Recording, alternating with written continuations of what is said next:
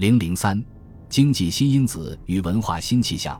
我们不能只就文化来研究两宋的文化，而应当从政治经济变动上思考文化变化的深层次原因。庆历年间的变化与那个时代的政治震荡有密切联系。此外，还应当联系当时社会经济的变动，做出必要的阐释。关于政治对两宋文化的作用，在上节中我们做了分析。这里我们着重讨论两宋的经济变化的震撼力对两宋文化的作用。从经济发展的大潮上看，五代以后，中国的经济重心南移的趋向加快；南宋时，经济重心南移完成。这种经济态势对两宋文化带来了一定的影响。南方经济发展的速度。在五代十国时期，明显的超过了北方，这层道理不难理解。南方的社会环境相对来说较为安定，遭受的战乱祸害比北方要轻。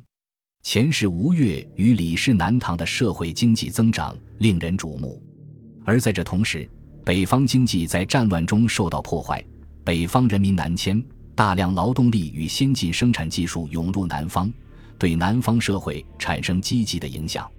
其他如金湖与前蜀、后蜀的四川地区的经济变化也是很快的。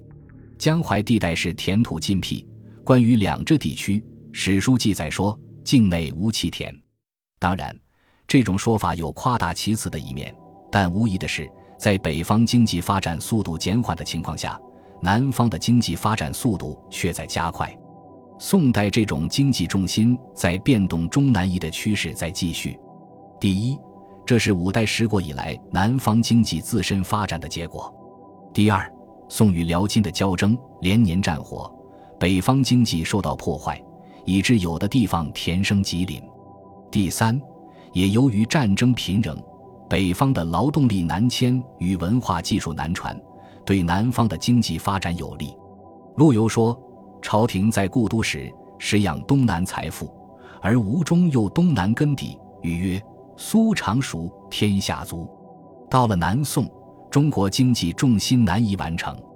两宋社会经济发展不平衡，表现在各个地区生产方式的差异上，特别是中原地区与周边地区生产方式上的差异，也表现在经济水平上。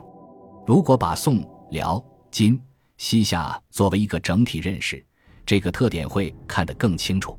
南方经济水平也不一样，太湖流域。杭州湾等地带发展水平最高，蜀中、云南大理及两湖、江西沿江地区有不同程度的发展，但南方许多偏远地区仍相当落后。中国封建化过程是从中原向边疆地带推开的。北宋时期，中原地区封建生产方式有了更进一步的发展，新的租佃关系出现，农民的人身依附程度有所松动。客户与地主建立一种契约关系。仁宗在天圣五年的诏书中说：“自今后，客户起疑，更不取主人平有，须每田收币日，商量去住，各取稳便，即不得非时中起疑。如是主人非礼拦战，许经县论详。”品官地主与门阀地主不同，一般来说，在政治上不再具有世袭特权的身份，娶氏不问家世，婚姻不问法月。凡此。都表明了封建社会进入一个新的时期。边疆地区的封建化是十世纪至十三、十四世纪中国社会发展的一个重要标志。契丹在辽圣宗时期，特别是澶渊之盟以后，完成了封建化的变革。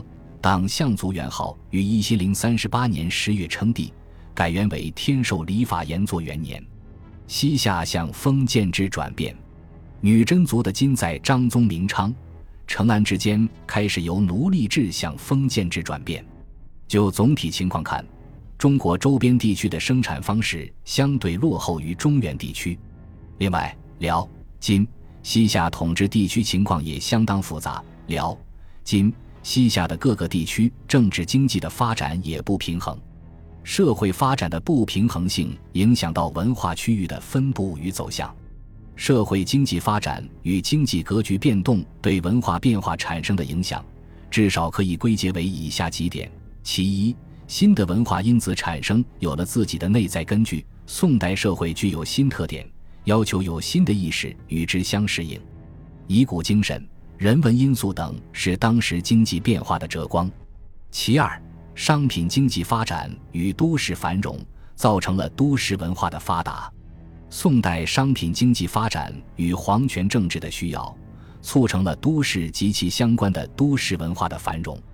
这里要说明，我们不称这种文化是市民文化，因为市民文化是到了封建社会后期，在新的生产方式萌芽中出现的。两宋的都市文化的特点，则是与皇权政治、皇室生活密切相关，它带有明显的寄生性质。而不是商品经济有了相当高的程度发展的结果，《东京梦华录》《都城纪胜》《梦良录》《西湖老人繁盛录》《武林旧事》等书中的记载，很可以说明这一点。都市文化活动与皇权政治、皇室活动息息相关。都市建筑格局、婚丧节庆、饮食杂耍和金瓦技艺，与皇权政治活动、皇室的需求适应。在社会危机十分严重的情况下，这种都市文化活动更加活跃，歌舞弹唱，醉生梦死。都市与都市文化的繁荣，没有进一步促进商品经济发展，它往往通过调发征用京都以外物产来满足皇室的需要，从而消耗了社会财富。这是事情的一方面。另一方面，都市文化推动诗词、曲艺的繁荣与讲经说史的兴盛。它对饮食服饰文化的发展又起了一定的促进作用。同时，都市文化反映出普通百姓的一种情结，对社会丑恶现实的忧虑、鞭挞，对个性的尊重。但我们也要看到，其中凝结了伦理说教的杂质。这种文化又是商品经济发展不充分的体现，有别于后来的市民文化。其三，中国经济重心南移，造成文化的新变动。文化重心也在相应的发生变动。北宋建立后，北方文化得到一定程度的恢复与发展。汴京是当时的政治中心，也是文化中心。到了南宋，中国文化重心也转移到南方，以汴京为代表的都市文化也转移到南方临安。临安在汴京衰落之后，成为都市文化最发达的地方。北宋理学五子活动是在北方，但到了南宋，朱学、陆学、吕学以及张氏的湖湘学派形成发展都在南方。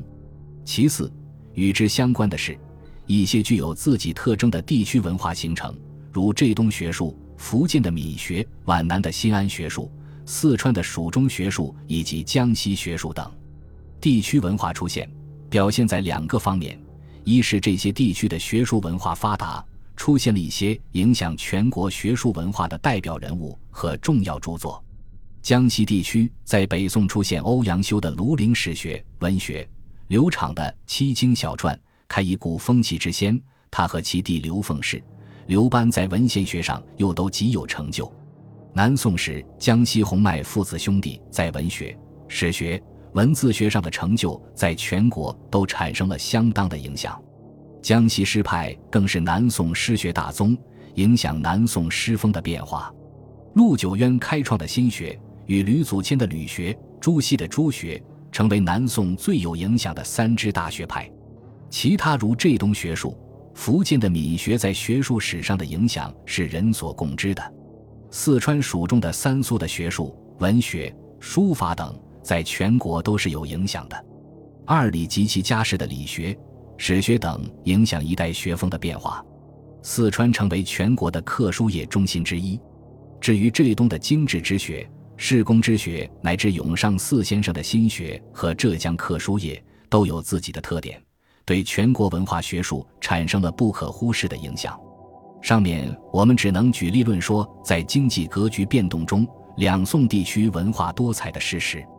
全面研究这些文化现象是一件饶有兴味的事，也是一件有意义的事。从两宋文化发展大背景下，把各个地区的文化作为有联系又有差异的总体加以研究，当四之后日。